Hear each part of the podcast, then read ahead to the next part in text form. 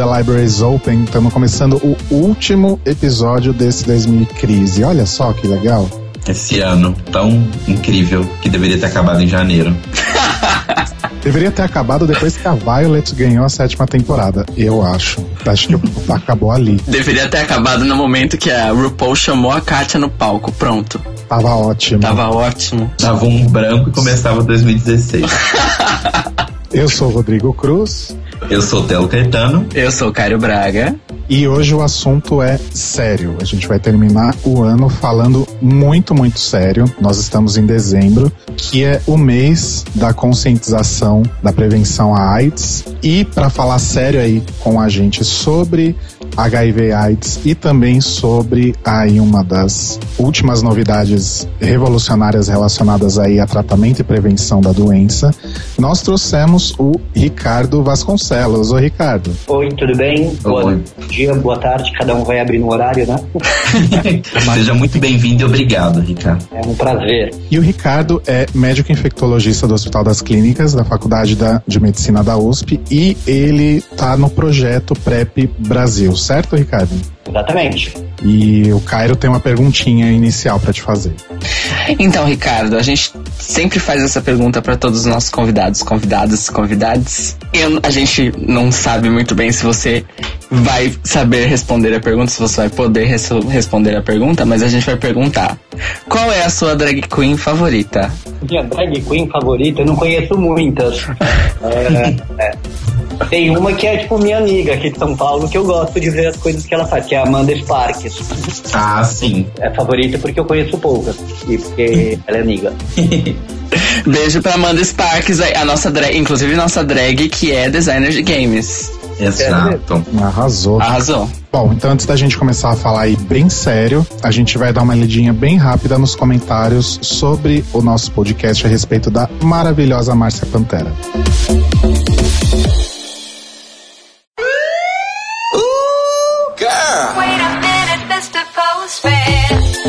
começando a leitura de comentários de hoje, um comentário que a gente teve lá na nossa fanpage do nosso amigo o Anilton, que é o seguinte: Meninos, parabéns pelo programa.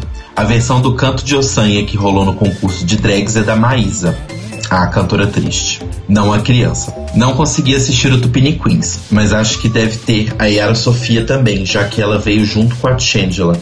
Se eu não me engano, o Rô comentou que a Yara só aparece no fundo, né? Ela só aparece, ela não, não dá entrevista.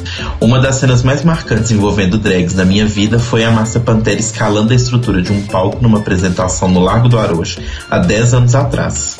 Márcia, né? Realmente ela gosta de, de sair se pendurando e pular lá de cima, em cima do público, perna aberta, com o cabelo rodando e etc. Márcia é maravilhosa e merece muito reconhecimento, principalmente dessa nova geração. Beijos. Beijo, Anilton. Obrigado pelo comentário. E agora. Beijos, Anne. E agora a gente tem aqui uma inbox que a gente recebeu do nosso amigo Fúvio, que já participou aqui do programa. Bom dia, meninos. Tive que parar o podcast sobre a Márcia na metade para conseguir respirar e secar as lágrimas. Que soco no estômago essa história de vida. Márcia sempre foi uma referência de artista da noite, tanto pelo seu carisma quanto pelo seu trabalho, e vê-la se abrindo de uma forma super sensível e até um pouco descontraída para falar dos seus altos e principalmente dos seus baixos é incrível. Mostrar essa superação, se expor e mostrar que a vida da noite não é só o glamour de uma foto postada no Facebook, que os vícios estão a centímetros de distância e que se afundar é muito fácil. Espero que essa lição seja aprendida por muitos, principalmente essa nova geração que está frequentando e que está começando a trabalhar na noite. Parabéns a Márcia pela coragem de se expor dessa forma. Muito obrigado por compartilhar isso e meninos, muito obrigado por esse lindo aprendizado. Acredito que são histórias como essa que nos fazem crescer e não ter de passar por alguma experiência que não pode ser nada agradável. Um enorme beijos. Beijinho para você também, Fúvia. Beijos, cis. Beijos, Fúvia.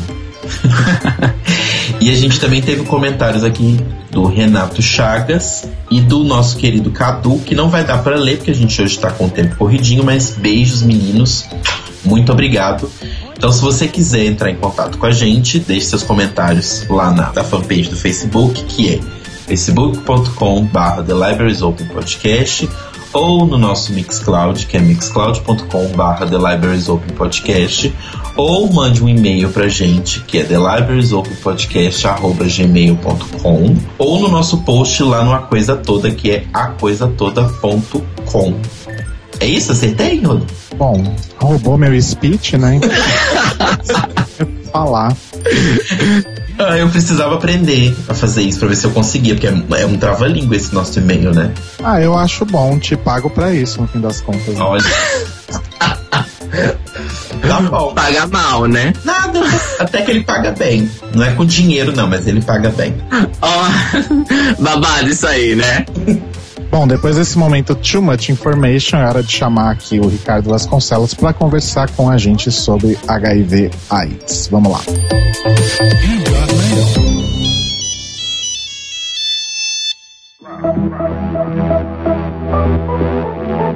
Desde o início da epidemia de AIDS aqui no Brasil, isso em 1980 até junho de 2015, foram registrados 798.366 casos no Brasil. 65% homens e 35% mulheres. A maior concentração dos casos no Brasil está nos indivíduos com idade entre 25 e 39 anos, para ambos os sexos, sendo que para os homens essa faixa corresponde a 53% e entre as mulheres 49%. Nos últimos 10 anos, o que se notou é que entre os homens observa-se um aumento da taxa de detecção, principalmente entre aqueles com 15 a 19 anos, 20 a 24 anos e 60 anos ou mais. Em jovens de 15 a 24 anos, esse destaque é maior, sendo que de 2005 para 2014, a taxa entre aqueles com 15 a 19 anos mais que triplicou, e entre os de 20 a 24 quase dobrou. Desses 798.366 casos, 290.929 geraram óbitos, o que dá 36%. Nos últimos 10 anos, o coeficiente de mortalidade caiu 5% no Brasil, mas ele continua em linha ascendente nas regiões Norte e Nordeste. Em 1980 foi registrado o primeiro caso no Brasil. Em 1982 foram registrados 16 casos em 1990, 8.653. Em 2000, 31.354. E em 2014, último ano com dados aí completos, 39.951. Esses números nós tiramos do Boletim Epidemiológico HIV/AIDS 2015 do Ministério da Saúde, que foi atualizado até junho de 2015. Vocês podem encontrar esses dados no site aids.gov.br e a gente vai colocar o link aí na, na publicação. É, Ricardo, esse, essa questão aí do, do aumento dos números, ela não necessariamente pode significar que a epidemia continua crescendo. E que sim, que talvez o diagnóstico seja mais eficiente, o registro seja mais apurado e que talvez esses números reflitam pessoas que foram infectadas há um, cinco, dez anos, talvez, certo? Sim, é, a gente não, não tem dúvida de que no Brasil a gente ainda tem muita gente que não sabe que tem HIV, mas já está infectado. Então, estima-se mais ou menos que uns 20% dos soropositivos brasileiros ainda não sabem do seu diagnóstico. Isso é uma estimativa, né? Porque você não consegue tirar no número exato. Então, com certeza, tem muita gente ainda que vai ser diagnosticado e vai entrar nessa contagem da taxa de detecção, que, que se refere aos novos casos de HIV, né? Entretanto, acho que seria inocência nossa achar que ninguém mais está pegando HIV e que na verdade todo mundo tinha para pegar já pegou e eles só estão apenas sendo diagnosticados. Não, a epidemia continua crescendo. Se você for ver pelos números mesmo que você falou aí, o número, a, o número de pessoas infectadas pelo HIV no Brasil nunca parou de aumentar. Sim. Está aumentando, mas devagar. Isso é verdade. Se você for olhar o número 1, 8, é, 1, 16, 3 mil, 30 mil, no começo subia muito mais rápido. Aí de repente parece que deu uma estacionada, né? É, nos últimos cinco anos, pelo menos, você vê que tem sempre em torno de 40 mil pessoas diagnosticadas a cada ano. Uhum. É, é, então a epidemia, sim, está crescendo, sim, está aquecida, só que a velocidade de crescimento da epidemia está estável. Todos os anos, nos últimos cinco anos, mais ou menos 40 mil pessoas pegaram HIV.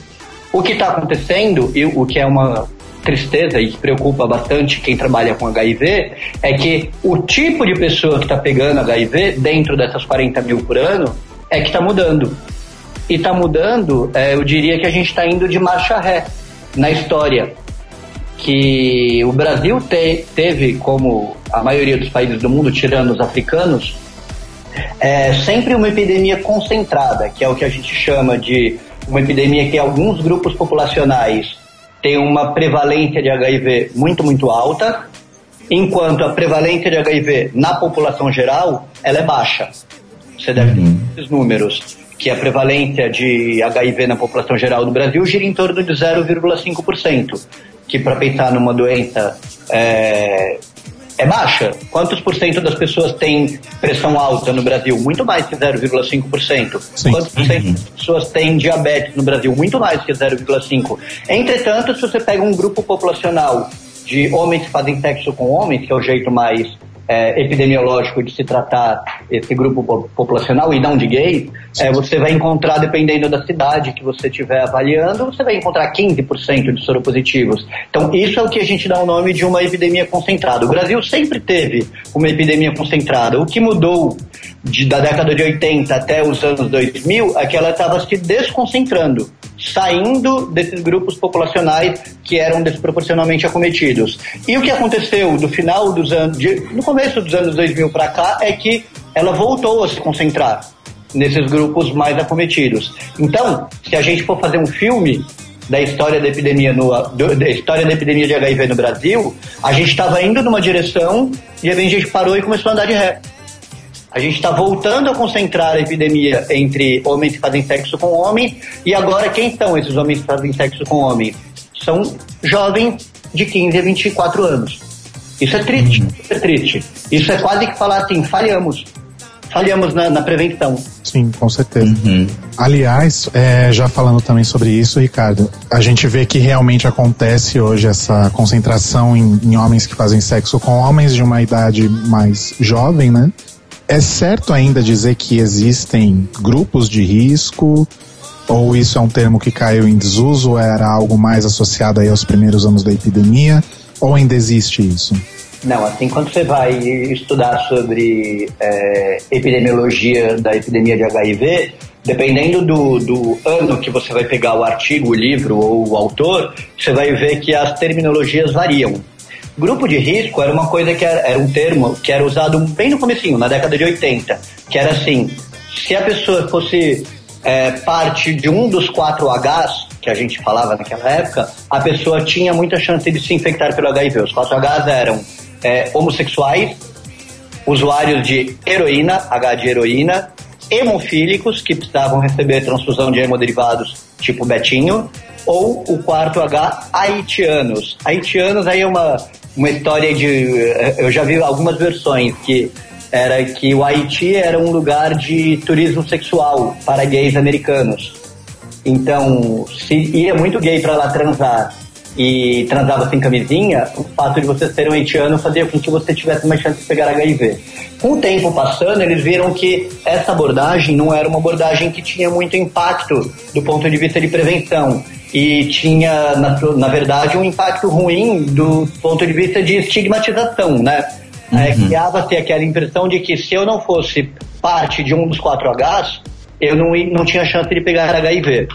Depois do conceito de grupo de risco, começou-se a falar de comportamento de risco, que se falava que, ah, então não é ser gay que faz você ter uma, um risco aumentado de se infectar por HIV, mas sim transar sem camisinha com homens, transar sem camisinha com mulheres, transar sem camisinha com profissionais do sexo, ou usar droga injetável. Então, não é heroína, mas é o compartilhar seringa é, com pessoas que usam droga injetável com você, te, te colocava é, dentro desse, dessa categoria de comportamento de risco. Qual que é a abordagem atual que a gente tem? É, ela é bem mais complexa do que isso.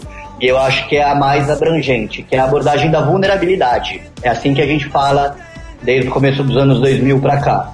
Que é assim, a ideia da vulnerabilidade é que todas as pessoas, independente de que grupo populacional ela é, independente das práticas e hábitos de vida que ela tem, ela tem alguma vulnerabilidade, com certeza. Essa uhum. vulnerabilidade pode ser mais alta ou pode ser mais baixa. E diversos, infinitos fatores influenciam nessa vulnerabilidade. Vou dar um exemplo para você que é o que eu costumo dar na aula, que eu acho que esclarece bem. Uma mulher casada com um homem que tem 65 anos de idade, que mora no interior de Minas Gerais. Ela faz parte de algum daqueles grupos de risco que eu tinha falado? Não.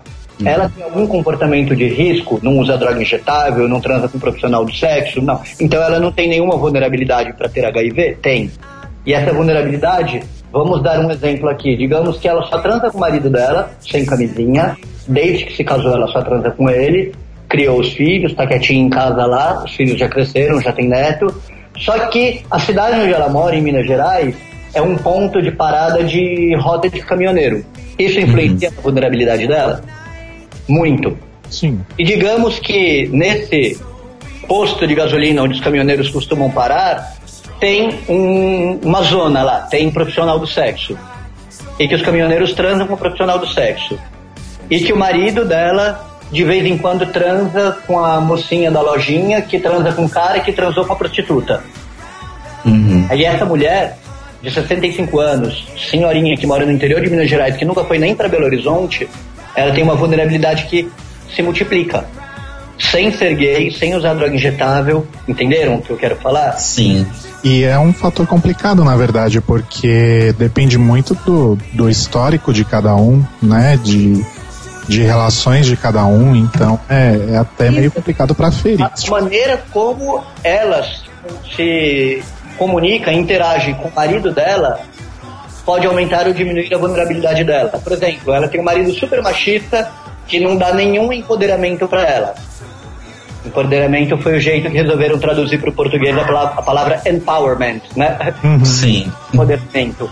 É, ela não, não tem nenhum empoderamento. Se um dia ela achar que ela não gosta dessa ideia dele pular cerca e transar com ela sem camisinha e ela tentar negociar com ele que já que a gente está transando super pouco, amor, às vezes que a gente for transar, a gente pode usar camisinha. Se ela não tiver voz nessa negociação, a vulnerabilidade dela aumenta.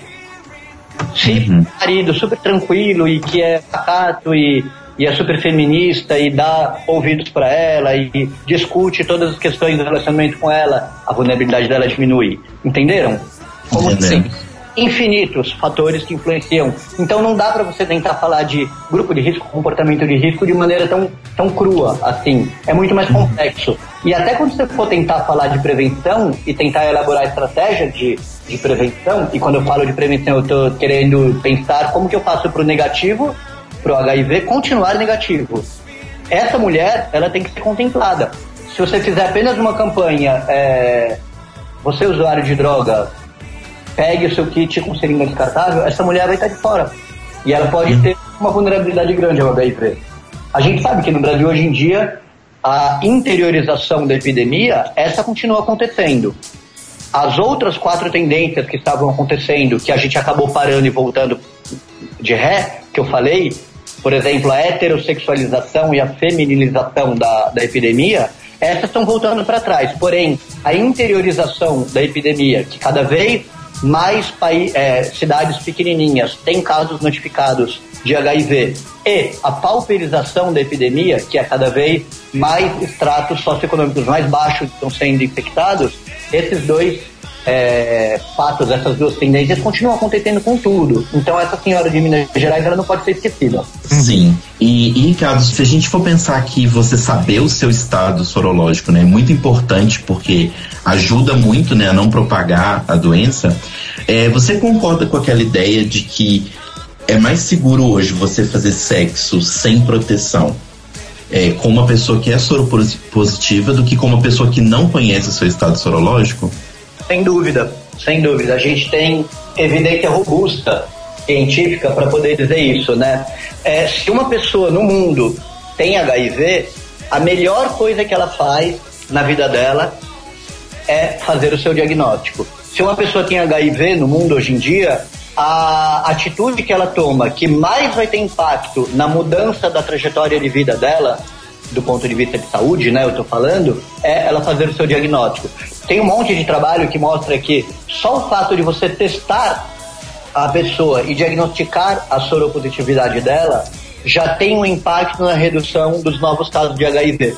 Por quê? Hum. Porque aquela pessoa que sabe que tem HIV tende a transar menos sem camisinha do que aquela que tem HIV e não sabe ainda. Se você uhum. quiser acrescentar aquele conceito é, que é chamado de tratamento como prevenção, que o Brasil é, começou a adotar em dezembro de 2013, recomendando terapia antirretroviral para todos os soropositivos, independente do estágio da doença que eles tivessem, você acrescentando a testagem, acrescentando a testagem, a, o tratamento para todos, você vai ter um impacto muito, muito maior na redução dos novos casos. Por que isso? Porque a evidência que a gente tem atual é de que uma pessoa soropositiva que está fazendo o seu tratamento direitinho, com boa adesão, com remédio certo, com acompanhamento médico regular, e que tem, portanto, a carga viral, a quantidade de vírus no sangue indetectável, essa pessoa praticamente não transmite o seu vírus. A gente uhum. tem um trabalho publicado esse ano, em julho de 2015, no congresso da International AIDS Society, lá em Vancouver, é, um trabalho financiado pelo governo americano chamado HPTN 052, que é uma sigla de, de uma série de trabalhos que foram feitos é, dentro do campo da prevenção de HIV, o HPTN 052 mostrou em 2015 agora que em 10 anos de segmento, de 2005 a 2015, segmento de casais sorodiscordantes, quando um tem HIV e o outro não, sempre que o soro positivo estava indetectável, não houve nenhuma transmissão de HIV para a, o parceiro ou parceira soronegativa. 10 anos de segmento é bastante tempo. Quantos foram os casais? Foram 10 casais que foram acompanhados por 10 anos? Não, foram quase 1.700. Foi bastante. Nossa. Uau. E foi só na Dinamarca, é, estou fazendo questionamentos que poderiam ser feitos, uhum. porque na Dinamarca tudo dá certo, né? Aí na África isso não ia dar certo, no Brasil não ia dar certo. Não, foi um trabalho multicêntrico. Foram, se não me engano, nove países distribuídos entre América, Europa, África. No Brasil, quem entrou foi o Rio de Janeiro, o pessoal da Fiocruz, que incluiu é, casais discordantes. Então é bastante gente, seguida por bastante tempo, e olha que não é assim que teve poucos casos de transmissão. Não teve nenhuma, nenhuma situação em que o soro positivo, quando estava com carga viral indetectável, ele tivesse transmitido HIV para seu parceiro. Houve sim vários casos em que o soro negativo pegava HIV e que quando você ia verificar se era o mesmo vírus do parceiro soropositivo que tinha sido incluído no trabalho, não era. Era um hum. positivo que pegou HIV pelo, pulando a cerca e transando com outra pessoa Eita. que era positiva. Oito pessoas pegaram HIV, é, sendo que o vírus era um, o mesmo vírus do parceiro soropositivo. Todas essas oito situações aconteceram em pessoas soropositivas que não estavam com a carga viral indetectável. Por exemplo, uma pessoa que tinha HIV e estava tomando remédio e no meio do caminho ela para de tomar, abandona.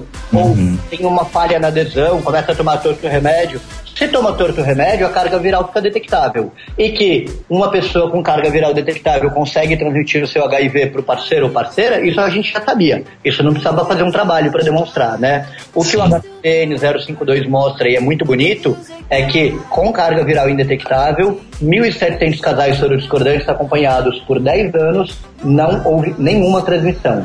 Então, tratamento como prevenção se baseia em zerar a carga viral de uma comunidade. Se você tiver uma cidade inteira, todos os soropositivos estão indetectáveis, estão funcionando direitinho, você vai ter 10 anos depois o mesmo número de pessoas que vai ver nessa cidade. É, uhum.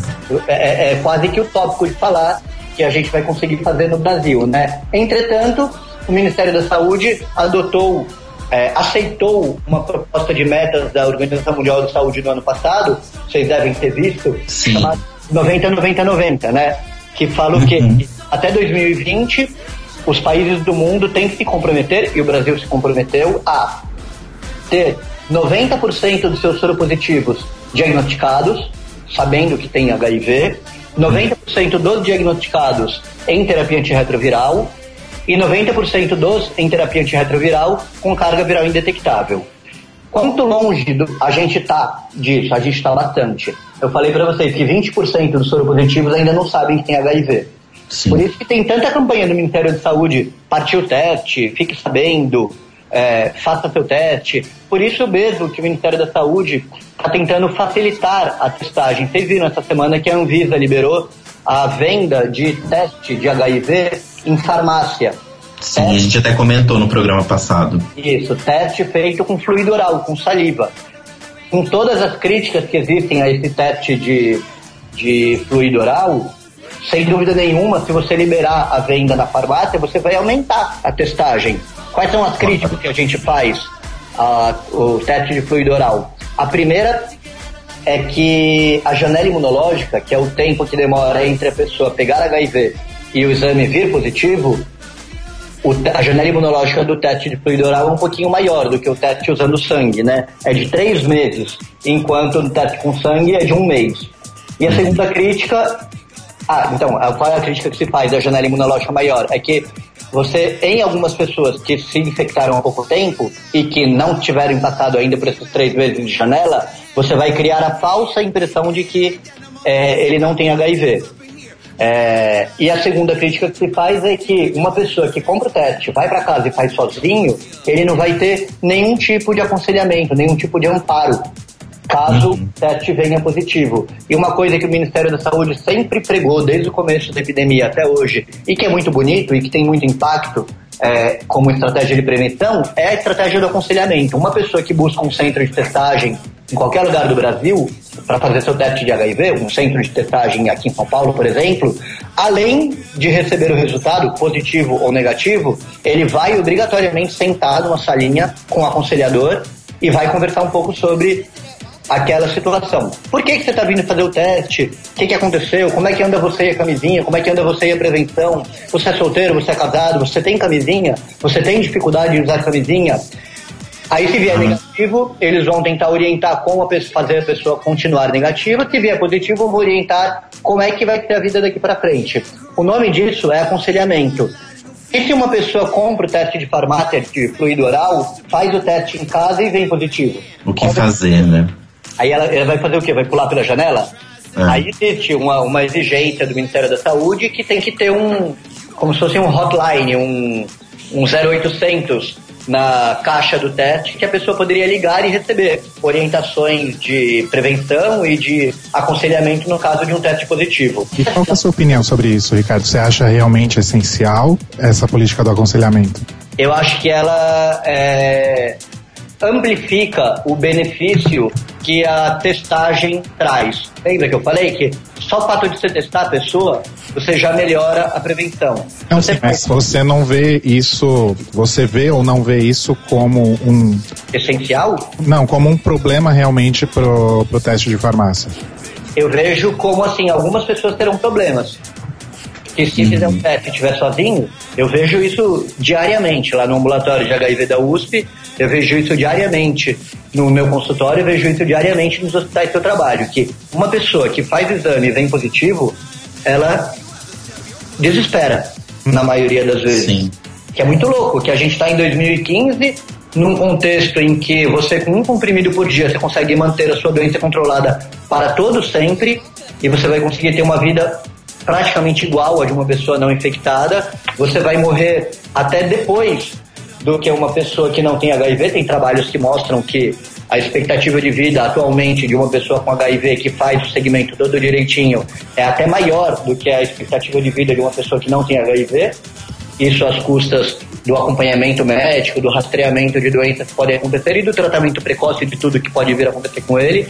Então, nesse contexto de 2015, que você tem como fazer a vida da pessoa ser muito, muito boa, ainda assim, uma pessoa que faz o diagnóstico em 2015, ela faz aquela cara de década de 80. Parece que a gente está em 1981. De que acabou, né? A pessoa faz cara de, pronto, já era, vão morrer, eu lembro de um paciente que ele fez o teste no, no centro de testagem, veio positivo, ele recebeu aconselhamento, é, esse que orienta como é que vai ser a vida daqui para frente, para não se desesperar. E a primeira coisa que ele fez quando ele saiu do centro de testagem foi ir para o trabalho dele e pedir demissão. Gente. Gente. Ele falou: Eu não quero que as pessoas me vejam morrer.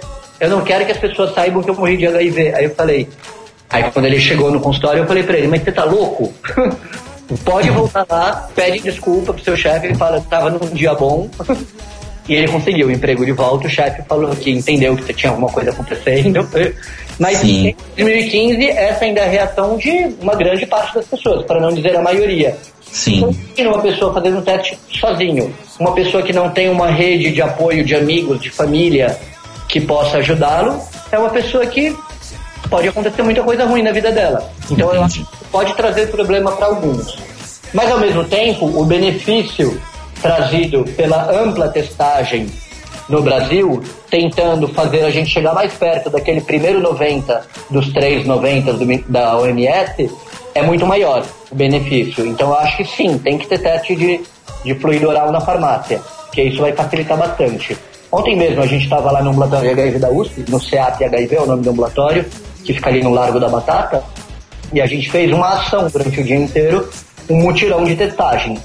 E a cara das pessoas chegando para fazer o teste era a cara de enterro, antes de fazer o teste. Antes. Uhum. Então, sei lá, eu, eu, eu fico pensando que por que, que, será que as pessoas fazem essa cara até hoje? Vocês já pararam para pensar? Por que, que, vocês acham? Eu, pessoalmente, eu acho que é porque existe... Assim, eu vejo duas coisas. Primeiro é esse peso histórico, que eu acho que a gente tem na nossa cabeça aqui no Brasil muito associada essa coisa da AIDS dos anos 80 e principalmente as pessoas famosas que a gente viu definhando por conta da AIDS, né? Isso, então é. eu acho que existe esse peso histórico e, e eu acho que o peso histórico não se desmancha. Você já parou para pensar? Eu acho que é porque a gente não tem tantas figuras novas que se declaram portadoras, né? Se declaram soropositivas e que mostram que, olha, calma, comigo tá tudo bem. A gente tinha até um projeto de, de um menino, eu não lembro o nome dele, era o Thiago, se eu não me engano, que ele, que ele tinha um blog que era Vivendo Positivamente, uma coisa assim. E ele falava sobre, sobre abertamente sobre o fato dele ser soropositivo, né? E que tava tudo bem e que mas eu acho que a gente não tem ainda figuras fortes. E a outra coisa, até complementando isso que você falou também, que eu acho que é muito, um peso muito forte para as outras pessoas, é principalmente o que, o que, ela, que ela pode machucar as outras pessoas e que ela esse peso de que eu posso causar um mal para outra pessoa, eu posso é, dar uma doença incurável para outra pessoa, que por mais que seja controlada, continua sendo uma doença incurável. Na minha opinião, acho que esses são os dois maiores pesos com o qual a pessoa recebe. Eu concordo com você, mas eu acho que talvez não seja nem o, o fato de mais pessoas é, assumirem-se soropositivas publicamente. Pode ser que isso é um tipo de exposição gigantesca e claro, negativa. Claro, claro. É, de certa forma, né? Tipo o Charlie Sheen, que, que teve que ser arrancado para fora do armário da uhum. sua soropositividade, deve ter sido uma coisa horrível para ele, mas ao mesmo tempo foi muito didático. Sim. É, no que se diz respeito à prevenção, né? Eu acho que uma coisa que poderia ser feito, que teria um impacto enorme, era simplesmente as pessoas falarem sobre. Falarem sobre. As pessoas não falam sobre HIV. Quando aparece alguém na novela com HIV, quem que é? É aquela pessoa que está doente. Uhum. Quando um filme em Hollywood que concorre ao Oscar, que tem alguém que tem HIV, é um filme que faz o quê? Que fala o quê? De uma pessoa doente. Quando tem alguma série da HBO que tá falando de, é, de pessoas morrendo, morrendo, morrendo. Eu fico pensando, gente, por que, que não tem um personagem, sei lá, no, no gibi que tem HIV e que toma remédio, que tá tudo bem. Por que, que não tem ninguém na novela? A gente já teve até agora um personagem naquela série da HBO Looking, né? Que era o Daniel Franzese, que o personagem dele era soropositivo e ele não estava doente em nenhum momento assim da história, né? É um personagem de uma série que só teve duas temporadas Sim, e foi cancelada. É muito pouco. É muito pouco, não existe representação, não existe a fala, não existe, parece que não existe uma pessoa com HIV saudável, parece que ela não existe no mundo. Uhum. Isso acontece até entre o público gay. Você pergunta, você conhece um cara na balada e você vai sair com ele é, vai levar ele para casa, se no meio do, do, caminho, no táxi, você pergunta para ele, você tem HIV? Ele vai interpretar isso de maneira extremamente negativa, ele vai achar que você tem HIV, ele vai uhum. dizer que cortou o tesão, ele vai... E vocês não acham que não tem pessoa melhor para você perguntar sobre seu status sorológico de HIV ou qualquer outra DST que não um seu, o seu parceiro sexual? A pessoa que você vai transar, né, no Você momento. tem que perguntar pra sua avó se ela tem HIV. Você tem que perguntar pro cara que você vai transar se ele tem HIV ou não. Você tem que perguntar pra menina que você vai transar, a menina que você gostou. E isso é um tabu. Não se fala sobre HIV na novela, na rodinha de amigos. Quando alguém descobre que tem HIV, ele vai contar só pro seu melhor amigo, ele vai contar só pra gente próxima. Isso é tabu. Vamos lembrar também, né, que esse podcast nasceu falando sobre RuPaul's Drag Race e no reality nós tivemos duas participantes que se declararam HIV positivas durante a exibição.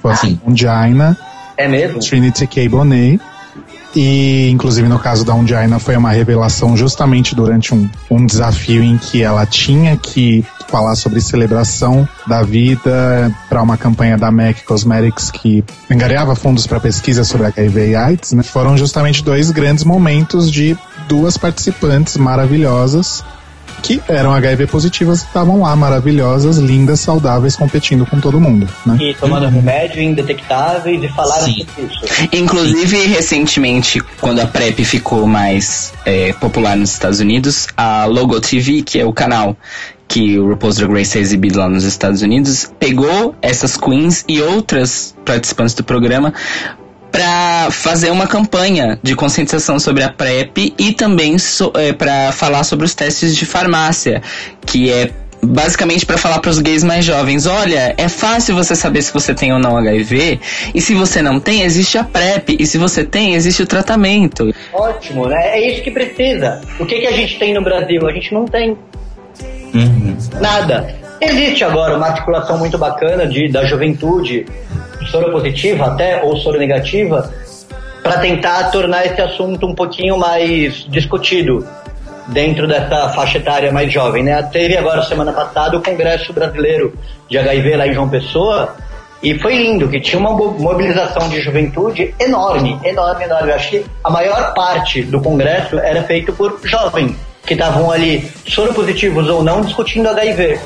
E a ideia que o Ministério tem é de usar essa estratégia chamada de educadores de pares. Educadores de pares é pegar assim, a travesti para falar com travestis, pegar a, o gay para falar com gays, pegar o jovem para falar com jovens, pegar o garoto de programa para falar com o garoto de programa.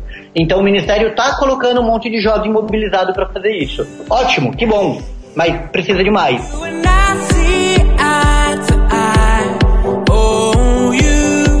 Eu convivo com vários, vários, eu tenho vários amigos que são HIV positivos. Ainda bem, todos se tratam, todos estão atualmente indetectáveis, todo mundo tranquilíssimo. Inclusive, eles é, até comentam efeito, alguns efeitos colaterais engraçados que eles têm do coquetel. Só um deles, recentemente, depois de cinco, de cinco ou seis anos de diagnóstico, esse ano resolveu ah, fazer um- uma declaração pública no Facebook, vamos dizer assim. E ele foi inclusive ele foi encorajado a fazer isso pelas pessoas que trabalham com ele. No, no convívio entre pessoas, ele não, não tinha o tabu de falar, mas esse lance de se posicionar mesmo politicamente com relação ao HIV, ele nunca tinha feito e ele fez isso esse ano. E aí eu parei pra pensar de que se uma pessoa que chega na internet e declara para os amigos publicamente, faz um- uma declaração lá, se posicionando, falando dos motivos por que demorou tanto para falar e dos motivos pelo que tá falando, é, e aí você vê exemplos como o Charlie Sheen, que é um ator que era um bastião, entre aspas, da heterossexualidade tradicional na, na ficção televisiva, vamos dizer assim. E aí eu parei para pensar em duas coisas. A primeira é por que a gente eh, eh, faltam as figuras midiáticas no Brasil que cumpram esse papel? A gente consome muita coisa de fora, ok, mas a gente precisa pensar também aqui. Principalmente no Brasil, ela é uma representatividade inexistente das pessoas eh, soropositivas. Eh, seja em ficção, seja em, em, em partes documentais. E quando é partes documentais, normalmente eles é, fazem algum tipo de matéria do tipo uma história de superação.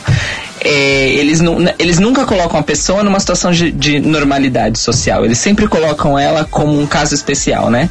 E a, a segunda coisa que eu pensei era porque será que é por isso que ainda os meus amigos que que estão se tratando tal não falam tanto quanto eles poderiam sobre o assunto é, ele- e eles poderiam falar, porque eles vivem bem. E aí eu queria te perguntar o, o seguinte: qual é a situação para a população do Brasil como um todo do acesso a esse tratamento para ficar indetectável? Então, não são, todas os, não são todos os municípios do Brasil que têm um centro de tratamento de HIV. Certo. Mas todas as cidades referência, por exemplo, Vitória da Conquista vai ter, mas aquela cidadezinha de 4 mil habitantes que fica a 20 quilômetros de Vitória da Conquista não tem. Mas a pessoa consegue ir para Vitória da Conquista se tratar.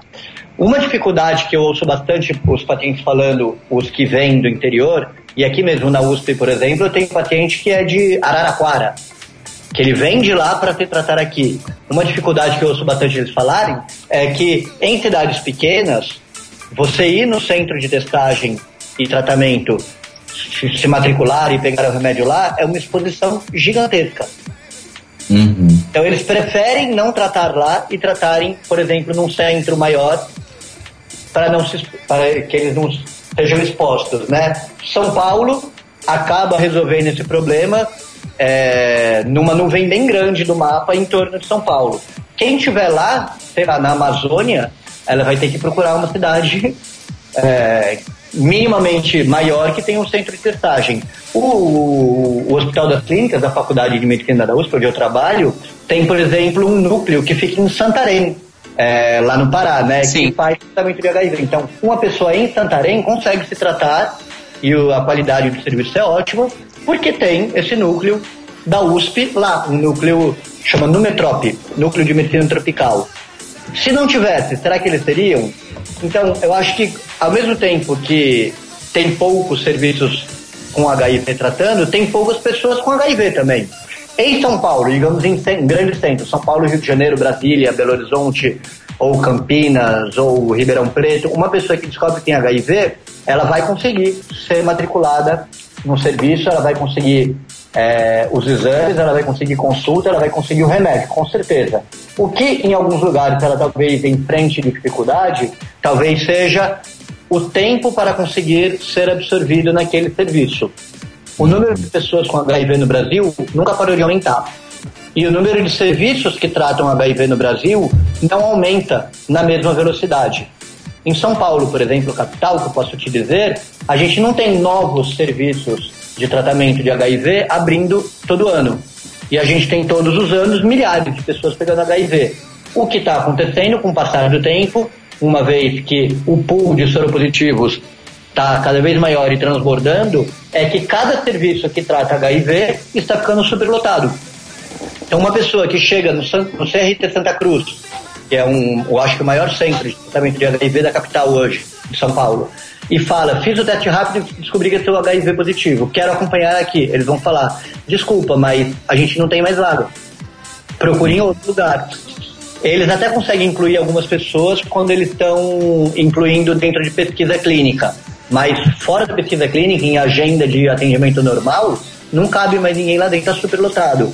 É, aí a pessoa vai ter que procurar no SAI longe do centro. No SAI Santana, no SAI Freguesia do Ó, no SAI Campos Elíseos, porque no CRT Santa Cruz está lotado já, entendeu? O Emílio Ribas a mesma coisa. Eles não estão matriculando ninguém mais novo. Então, a pessoa entre fazer o diagnóstico e conseguir a primeira consulta com o infectologista, talvez ela enfrente uma demorinha. Uma coisa que é meio típica do SUS, né? Vai demorar aí, sei lá, seis meses para ter a primeira consulta. Mas uma vez que foi matriculado e começou, ela vai ter acesso a tudo.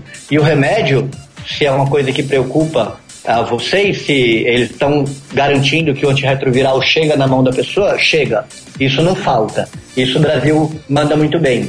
Desde que o farmacêutico do serviço tenha organização e logística de pedir ah, o abastecimento da sua farmácia, não vai faltar nunca antirretroviral. Tá, então, é só. Eu gostaria de fazer dois parênteses que você falou. Um, sai freguesia é o meu sai, é o sai aqui do bairro. Dez minutos andando aqui de casa, obrigada. E. é onde eu me testo. Ele vai conseguir mais rápido do que ele vai conseguir no CRT Santa Cruz. Sim, não, então, é, o, eu, eu moro aqui na, na freguesia do Al desde 2012 e eu sempre me testo lá com a maior tranquilidade do mundo. Praticamente não espero, nunca, pra nada. inclusive. Mas enfim, a outro parêntese é, você mencionou um paciente de Araraquara que vem para São Paulo por medo de exposição. É muito assustador pensar que uma cidade como Araraquara, que não se enganem, não é uma cidade pequena, as pessoas ainda tenham uh, medo de exposição, entre aspas, com relação a isso. Mas você falou é, esses vários dados, esses vários casos, e eu fiquei pensando numa coisa. A gente tem uma consciência um pouco mais ampla de que existe o, tratamento e acompanhamento para os soropositivos no Sistema Único de Saúde. E no sistema é, complementar de saúde, nessa, via médicos ou clínicas particulares, existe no Brasil tratamento de HIV pago? Existe, existe e ele não é pequeno, ele é grande. Justamente isso que eu falei para vocês. Uma pessoa que descobre que tem HIV vai ter a primeira consulta daqui a seis meses. Se uma pessoa tem como é, entrar no sistema de saúde suplementar porque ele tem convênio ou porque ele quer pagar uma consulta particular, ele não vai esperar seis meses. Ele, naquele desespero do recém-diagnosticado, achando que o mundo dele acabou, ele vai usar o serviço suplementar. Como é que funciona? Eu, por exemplo, eu tenho um consultório particular. Uma pessoa que chega lá, ela faz os seus exames pelo convênio, ela passa em consulta comigo e com a minha receita e o formulário de distribuição de antirretrovirais que é unificado no Brasil inteiro, ele vai numa das farmácias do SUS de distribuição de antirretroviral e pega o remédio. E isso não acontece só no HIV. Existem existe uma infinidade de doenças, sempre elas, aquelas de tratamento um pouco mais caro, que isso acontece também. Que a saúde, saúde, saúde suplementar faz o atendimento da pessoa e o tratamento é fornecido pelo SUS. É possível comprar antirretroviral no Brasil? É possível importar. Você não consegue comprar numa farmácia normal. Você tem que import, comprar numa farmácia de importação antirretroviral com um custo ridiculamente alto. Por exemplo, tem um antirretroviral novo que acabou de ser lançado aqui no Brasil, que é muito, muito bom, o Dolutegravir. Se você for fazer um, a importação de um potinho do esquema de pílula única diária montado em cima do Dolutegravir, 30 comprimidos custam 13 mil reais. Caramba! Então, imagina gastar 13 mil reais por mês para tomar o esquema com o Dolutegravir de pílula única diária. Só para vocês terem, terem uma ideia, esse esquema com dolutegravir é recomendado como primeira escolha nos Estados Unidos, no Reino Unido. Gente, mas qual que é a diferença dele, Rico? Duas coisas são muito boas. Primeiro, o perfil de eventos adversos, Uhum. são praticamente nenhum. E a segunda coisa é o perfil de resistência que o vírus pode desenvolver a ele. Eles têm uma barreira genética, que é o nome do conceito que compreende a dificuldade que o vírus tem para conseguir ficar resistente àquele remédio. Um antirretroviral com uma barreira genética muito alta é aquele antirretroviral que o vírus tem muita dificuldade para ficar resistente. Um antirretroviral com uma barreira genética baixa é um antirretroviral que o vírus rapidinho consegue, é só dar um pulinho que ele consegue ficar resistente. O Dolutegravir, não estou fazendo propaganda dele, é só porque eu dei um exemplo do preço, né? Mas o Dolutegravir, ele tem um perfil de eventos adversos que é excelente e ele tem um perfil de barreira genética que é muito bom também. E Rico, só pra gente fechar essa parte do desse apanhado geral que a gente tá fazendo antes de entrar na PrEP, é, no caso, por exemplo, você comentou das pessoas que são sorodiscordantes, né? Do que estavam em relacionamento e tal. Quando o relacionamento é com pessoas que as duas são soropositivas. Ainda assim, são necessários cuidados para evitar uma reinfecção, se é que isso é possível? Então, quando uma pessoa tem HIV e ela pega outro HIV, outro tipo de vírus, o nome que a gente dá é uma superinfecção, não é uma reinfecção. Ah, sim. Infecção por cima de uma infecção. Qual que é o problema disso acontecer? É da pessoa que já tem HIV, que já está tomando remédio e está indetectável, com a doença controladinha, vivendo com saúde, dela pegar um vírus que de repente é resistente ao esquema antirretroviral que ele está tomando. Uhum. Se ele pegar um vírus que é resistente ao esquema antirretroviral que ele está tomando, ele vai bagunçar a saúde dele. É como se ele tivesse acabado de descobrir que ele tem HIV. Com a diferença que aquele esquema, por exemplo, o 3 em 1 de uma pílula diária, que é o de primeira escolha aqui no Brasil atualmente, esse já não funciona mais, porque o vírus que ele pegou por cima do que ele já tinha é um vírus resistente a esse esquema.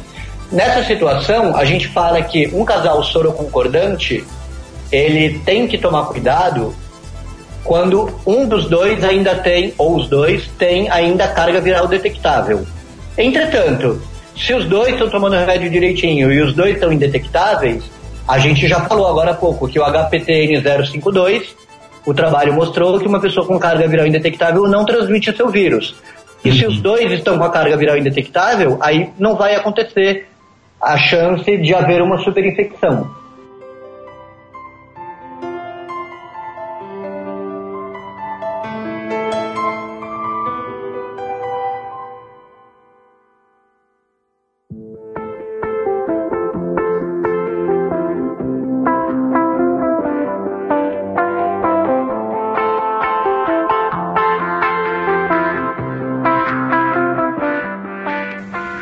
Começar a falar sobre PrEP, né, principalmente para o pessoal que ainda não sabe muito bem como que funciona, para que que serve, por que que existe, né? Eu queria que você falasse rapidinho é, qual que seria então a diferença entre PrEP, PEP e os antirretrovirais usados no, no tratamento. Ah, desde o começo da epidemia, lá na década de 80, ah, quem trabalhava com HIV teve que desenvolver estratégias de prevenção para fazer com que o número de novos casos de HIV não explodisse exponencialmente.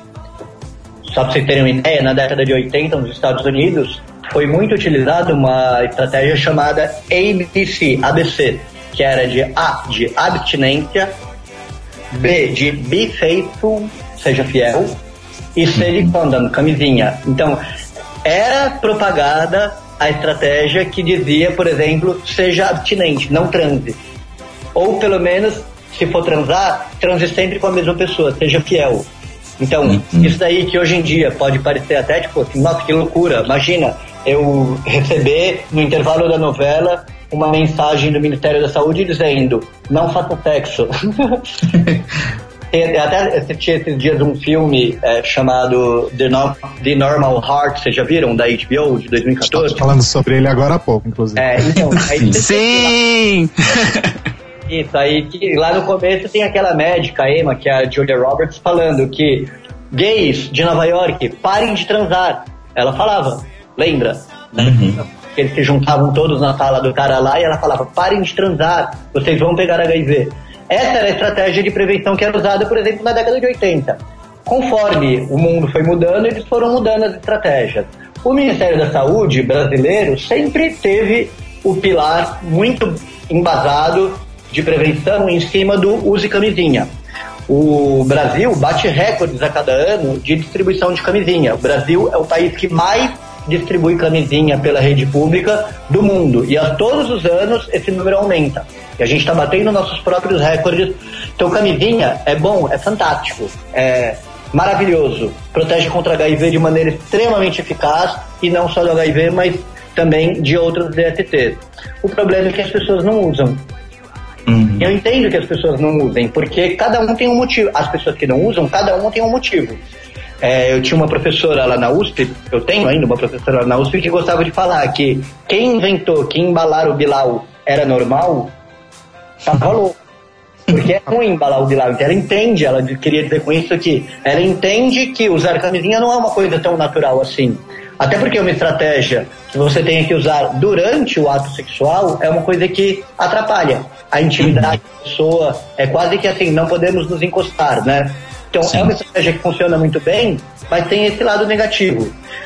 A partir de, do final dos anos 2000, começaram a haver as pesquisas é, de outras formas de prevenção do HIV, que foram chamadas as prevenções biomédicas, diferentes de usar camisinha. Uma bem, bem famosa, final dos anos 2000, foi, por exemplo, a circuncisão. Teve um trabalho muito legal feito na África, que pegava um monte de é, homens heterossexuais, é, parceiros soronegativos de mulheres com HIV, metade deles foram circuncidados e outra metade não foi naquele momento. E eles só seriam circuncidados mais tarde. E o que se verificou foi que o fato de você fazer a postectomia, que é o nome técnico da circuncisão, o fato de você cortar o prepúcio fora do cara faz com que ele tenha no mínimo 60% menos chance de pegar HIV. Isso é uma previsão médica, que você opera a pessoa para que ela pegue menos HIV. Depois disso, começaram as estratégias de prevenção biomédica usando antirretroviral. Uma delas a gente já falou, que é o tratamento como prevenção, que é você dar antirretroviral para uma pessoa que tem HIV, você faz com que ela não transmita o seu vírus para outra pessoa, você diminui a chance dela transmitir.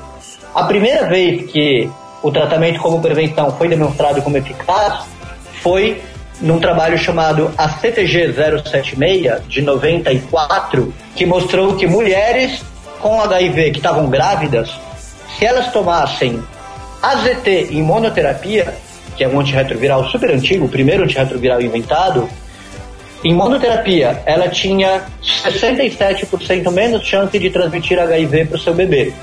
Então, se você der antirretroviral para uma mulher soropositiva, você diminui a chance dela passar para o bebê. O tempo mudou, o número de antirretrovirais disponíveis aumentou e a gente parou de dar antirretroviral em monoterapia. A gente começou a dar três de uma vez só.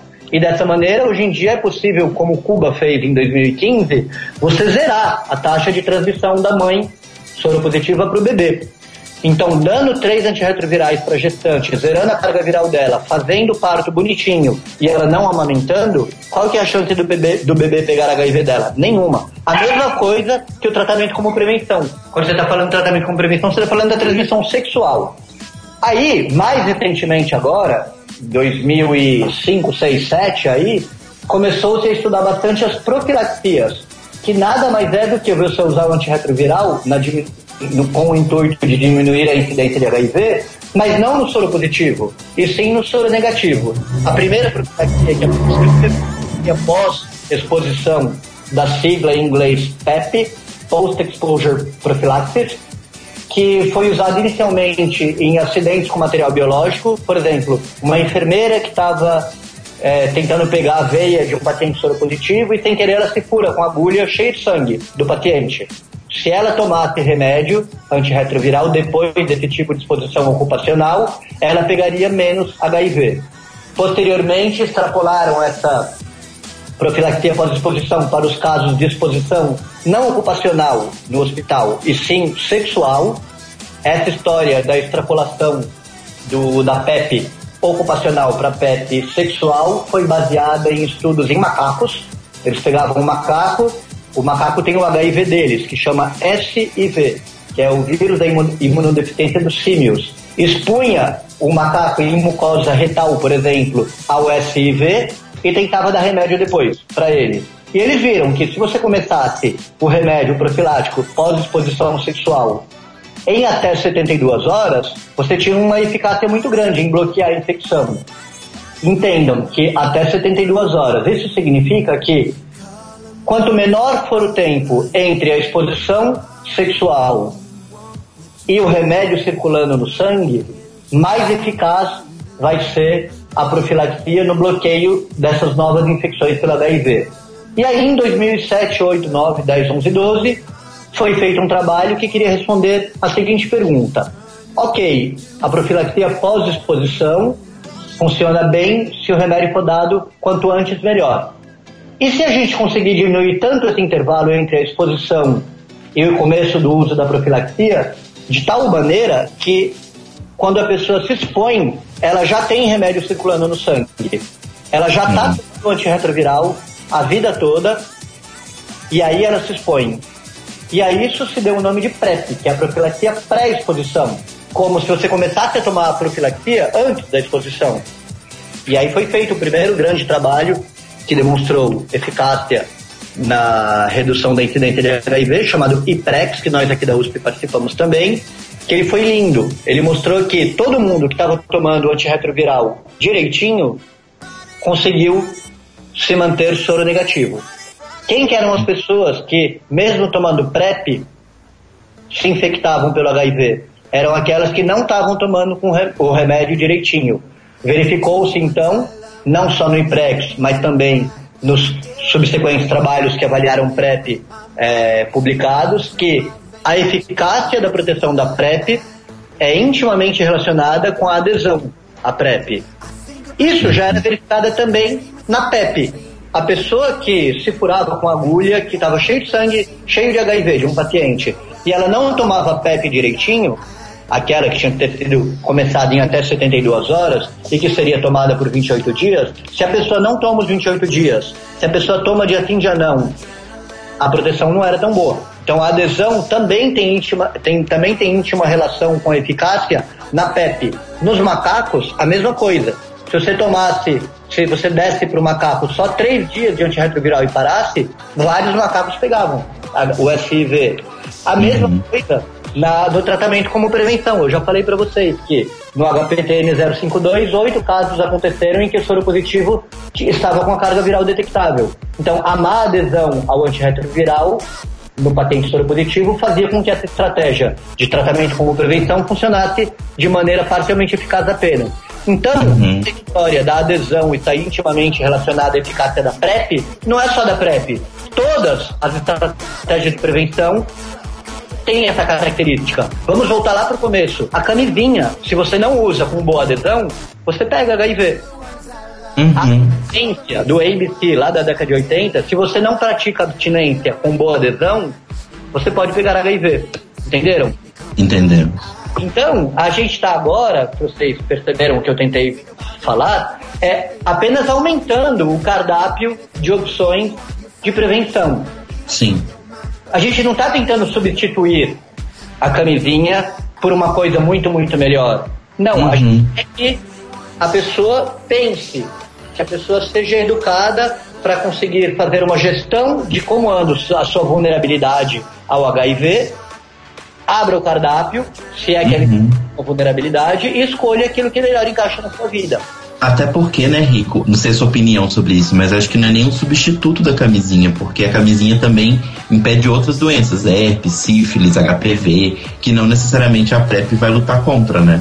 Claro, exatamente. Tanto que o nome que a gente dá hoje em dia, para tudo isso ao mesmo tempo, camisinha, PEP, PrEP, aconselhamento, testagem, etc., é prevenção combinada. Quando a gente está batendo o pé no chão e querendo que o Ministério, Ministério da Saúde implante PrEP pelo SUS, a gente não está querendo que o Brasil deixe de ser o país que mais distribui camisinha no mundo. Tem que continuar batendo suas marcas e distribuindo cada vez mais. Tem que ser cada vez mais fácil pegar a camisinha, tem que ser mais, cada vez mais fácil fazer teste. Só que, só fazendo isso, a gente já percebeu. Veja os números dos últimos boletins epidemiológicos. Que só fazendo isso, sem colocar a PrEP, isso tudo é apenas parcialmente eficaz. Porque o número de novos casos de HIV a cada ano continua sendo, no Brasil, de 40 mil casos. Distribuindo camisinha, batendo recorde, tentando aumentar a testagem. Então, precisa de uma coisa só? Não, precisa de tudo junto. Se todo mundo usasse camisinha direitinho, do começo ao fim, em todas as relações sexuais, a gente não ia nem estar fazendo esse especial aqui. Eu acho que não, não ia nem ter o Dia Mundial de Luta contra o HIV. Entretanto, vocês sabem como é a vida real. Eu abrir a janela aqui do meu apartamento e gritar: quem aqui nunca transou sem camisinha na vida? Ninguém. É. Todo mundo já transou. Sim. Então, aquela pessoa que transa sem camisinha toda hora e com parcerias que tem uma alta chance de ter HIV com carga viral detectável, é uma pessoa que tem uma vulnerabilidade enorme. Aquela pessoa que não transa nunca com ninguém, porque não tem é, vontade, não tem tesão ou não quer, simplesmente não gosta, essa pessoa não tem vulnerabilidade nenhuma. Isso tudo, entre um exemplo e o outro, é um- tem um espectro gigantesco, em que todas as pessoas se incluem no meio. Não é verdade? É, no meio tá todo mundo, né? No meio tá todo mundo. E quando a gente para de falar de HIV ou mantém esse assunto sendo um tabu, as pessoas não conseguem nem avaliar qual que é o seu a sua vulnerabilidade, qual que é o seu risco. Eu costumo falar que o- o- os gays nessa, nesses últimos 10 anos, eles estão saindo totalmente do armário, né? Cada vez mais, cada vez em mais cidades, cada vez em mais realidades. Graças a Deus. Porque, graças a Deus, eu também acho. E o que eles esqueceram lá no fundo do armário foi o HIV. Eu não tô querendo dizer que HIV é uma doença de gay, mas acomete essa população de maneira completamente desproporcional, não é verdade? Sim. Então os gays saem do armário e esquecem o HIV lá dentro. E não querem falar sobre isso. E quando a gente vai falar de PrEP, olha que coisa mais absurda. Em 2014, vocês devem ter visto que a OMS recomendou que os países do mundo que tinham epidemias concentradas ainda em determinados grupos populacionais, por exemplo, homens que fazem sexo com homens, que eles avaliassem a possibilidade de implantar uma estratégia de prevenção adicional usando PrEP. Em 2014 isso foi publicado. Eu lembro o dia que a OMS divulgou o guia de implementação de PrEP para populações é, altamente vulneráveis. Qual foi a reação da, da, da população gay aqui no Brasil? A OMS está soltando uma nota que estigmatiza mais ainda os gays, dizendo que HIV é uma doença de gay, isso é um absurdo, nós gays. Gente, isso é, eu acho que é. é, é Então, não ouvi o que está sendo dito. Se você Uhum. olhar os últimos cinco anos, cada vez mais a epidemia está concentrada em gays. E quando você vai falar sobre esse assunto entre os gays, toda vez que eu posto alguma coisa, alguma notícia, alguma entrevista, algum texto que eu escrevo, falando de HIV, sempre é um texto que é muito visualizado, mas pouco curtido, pouco compartilhado. Não é quem verdade? incomoda a verdade, né? é tabu. É tabu. As pessoas não falam de HIV. Elas não querem falar. E os gays, que eram os que mais tinham que falar sobre HIV, eles fogem do assunto. Porque isso é tabu, isso ficou no fundo do armário. PrEP, se chegar no Brasil, se chegar não, quando chegar, porque eu acho um, um dia, o Ministério já está sinalizando que vai ter, né? É, já temos até um, um protocolo clínico sendo escrito pelo Ministério da Saúde de como vai ter distribuição de, de PrEP aqui pelo SUS. Com certeza a população de homens que fazem sexo com homens vai ser um dos critérios para distribuição de PrEP. Será que a população gay, será que os engajados e militantes vão enxergar isso como uma atitude discriminatória e estigmatizante? Eu espero que não. Porque é, é sim para eles. Só que não é só para eles. É para todo mundo que É, tem vulnerabilidade significante. É, Ricardo, é, esse ponto que você tocou agora é muito importante porque ele é um reflexo de um empilhamento de estigmas, porque envolve não só os homens que fazem sexo com homens que se identificam como gays, mas também os que não se identificam como gays, e aí o- a bola de neve é, de estigmas é enorme. É, tem outra coisa também, quando tem as campanhas para a saúde do homem no Brasil, porque a gente tem além da expectativa de vida dos homens no mundo inteiro ser melhor que a das mulheres, menor que a das mulheres. No Brasil, os homens estatisticamente e comprovadamente não cuidam da, da própria saúde. Isso eu já li que isso também é um agravante é, entre a população de homens que fazem sexo com outros homens para se cuidar com relação ao HIV e falar sobre isso, porque eles não falam e não cuidam da própria saúde como um todo, vamos dizer assim. Eu estou tentando sair dessa estatística, viu, gente? Estou me, estou me cuidando, fazendo check-ups. Afinal, a idade, mesmo. a idade adulta chegou. Mas é, você falou agora né, que o Ministério está sinalizando é, uma implantação iminente do PrEP no SUS. E então eu vou te perguntar como está é, o, o, o processo da pesquisa da PrEP Brasil, qual o estágio. Eu vi que vocês abriram recentemente é, inscrições em Porto Alegre. Que seria que foi a terceira cidade do Brasil a receber a pesquisa. Conta pra gente como é que como é como está a pesquisa. O que, que é o PrEP Brasil? O PrEP Brasil foi um, é um, como a gente chama, é um projeto demonstrativo, Uhum. que foi o que a OMS em 2012, 13, 14 sugeriu que os países que estão ainda com epidemia descontrolada de HIV é, é, avaliassem. Um projeto demonstrativo serve não para saber se PrEP funciona ou não funciona, se protege ou não protege do HIV. Não, isso já foi respondido. Mas, como eu disse para vocês, a PrEP, para ter uma eficácia boa, ela precisa de uma boa adesão. E boa adesão entendam como uma coisa mais ampla do que tomar os comprimidos todo dia. E sim entender a ideia de prevenção combinada, que não é só tomar o comprimido e tchau, e jogar a camisinha pro alto. Tem que voltar em consulta, tem que colher os exames, tem que, é, enfim, tomar os comprimidos também. Então, já que tem essa questão da adesão, o projeto demonstrativo tem como objetivo avaliar se num determinado local, numa determinada população, isso vai funcionar do ponto de vista de as pessoas vão aderir ou não a essa ideia, elas vão entender, elas vão querer buscar a PrEP ou não. Então, o Ministério da Saúde solicitou que fosse feito o proje- o projeto demonstrativo PrEP Brasil inicialmente com populações altamente vulneráveis, homens fazem sexo com homens e mulheres transexuais, em, no Rio de Janeiro e São Paulo. Em junho de 2014, a gente começou a incluir 500 voluntários com essas características, vulneráveis, gays e mulheres transexuais, que inicialmente tomariam o comprimido da PrEP por um ano. E aí a ideia era ver se a galera ia comprar, comprar a ideia, ia voltar na consulta. Digamos assim, cenário 1, um, dos 500 que a gente tivesse incluído em junho de 2014, só quatro iam chegar até junho de 2015 e os quatro iam estar com HIV. Todos os outros 90, todos os outros 496 se perderam no meio do caminho, não voltaram em consulta, se desinteressaram. E os quatro que continuaram até o final tomaram comprimido de maneira extremamente irregular, com uma adesão, e por isso não estavam protegidos e assim se infectaram pelo vírus. Cenário 2. Dos 500 que incluíram, os 500 chegaram no final, os 500 tomando comprimido de maneira perfeita e os 500 continuam soro negativos. Cenário 1 um é o Trevas, né, que deu tudo errado. Uhum. Cenário 2 é o Dourado, brilhante de cristal, que tudo vai dar certo. O que que acontece numa, na vida real? Acontece alguma coisa entre esses dois polos, né?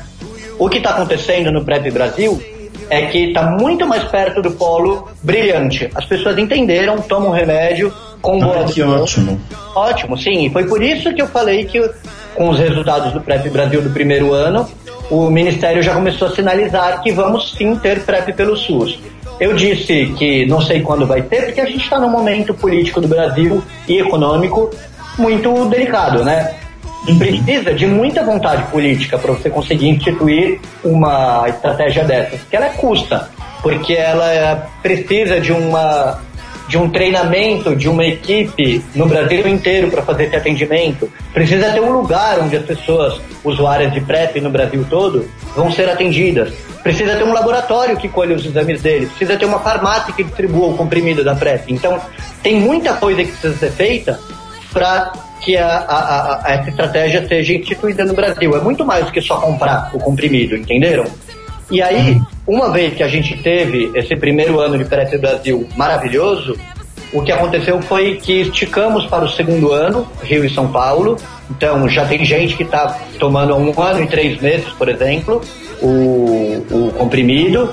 E vão ser abertos dois, já começaram né, as inclusões em dois novos centros do PrEP Brasil. Quais são esses dois centros? São as duas capitais onde a epidemia cresce de maneira mais acelerada do que no resto do Brasil, que são Rio Grande do Sul e Amazonas. Uhum. Porto Alegre e Manaus abriram dois novos polos de inclusão de PrEP, porque se em algum lugar a PrEP pelo SUS vai chegar antes, vai ser lá, porque lá está precisando.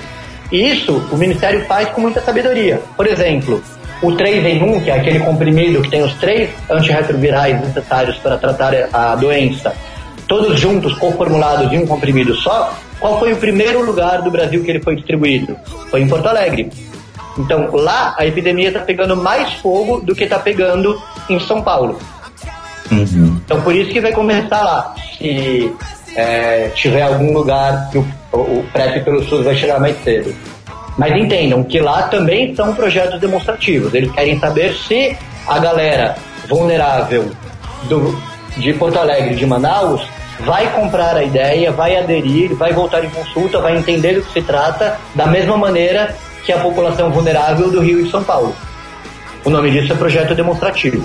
E, e só complementando um pouco essa conversa sobre o PrEP, tá? a gente tem uma, um questionamento que a gente conversou, né, nós três aqui, quando a gente estava formulando a pauta, igual, igual a gente já, já ouviu falar, né, de algumas coisas, tipo, ah, a pessoa é tipo truvada horror, né? Esse tipo de expressão lá dos Estados Unidos.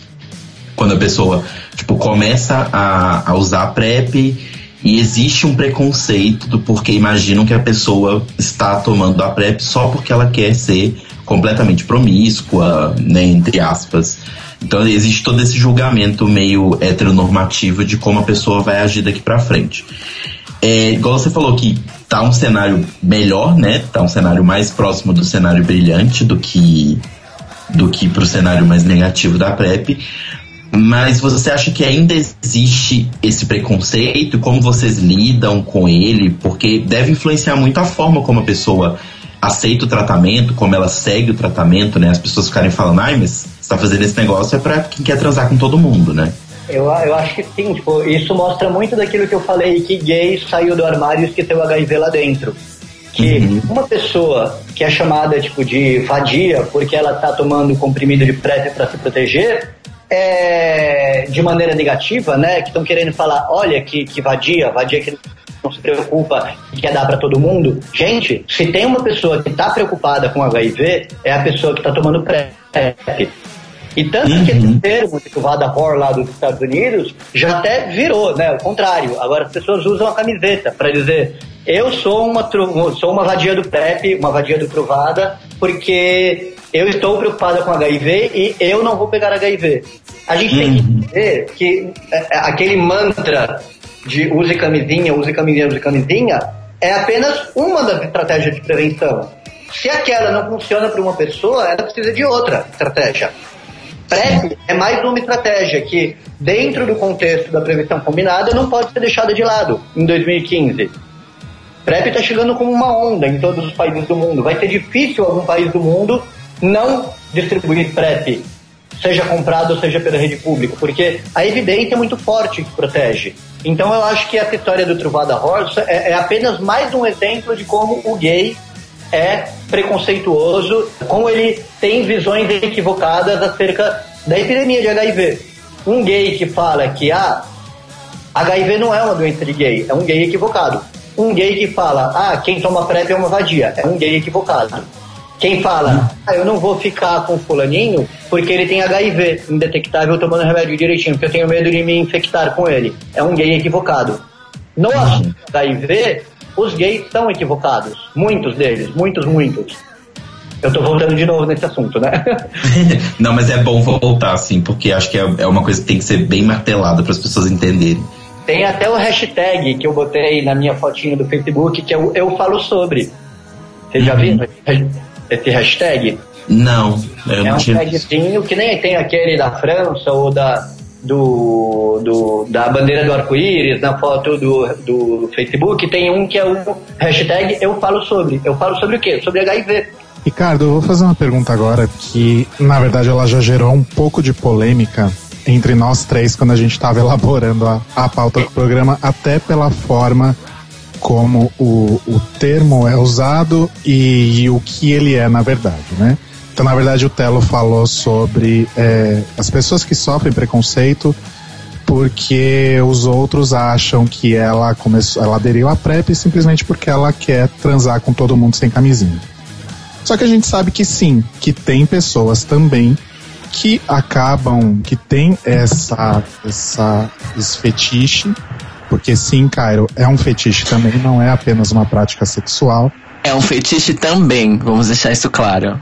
que é o bareback, né? Que na verdade é você transar sem camisinha, né? De fato é uma prática sexual, só que depois de tudo que a gente viveu aí nos anos 80 e 90 e toda essa martelação da camisinha na cabeça o tempo inteiro, o bareback acabou virando também um fetiche, além de uma prática sexual. Então algumas pessoas sentem tesão em transar sem camisinha, e aí eu não estou falando especificamente das pessoas que transam sem ca- camisinha, porque o fetiche delas, o tesão delas, é realmente se expor ao risco e talvez contrair o HIV. Eu não estou falando exatamente dessa corrente. Estou falando das pessoas que realmente gostam de, de transar sem camisinha, que o tesão é esse, que o fetiche é esse, mas elas realmente não querem contrair o HIV, né? Então a gente sabe que Você acha que essas pessoas são poucas ou são muitas?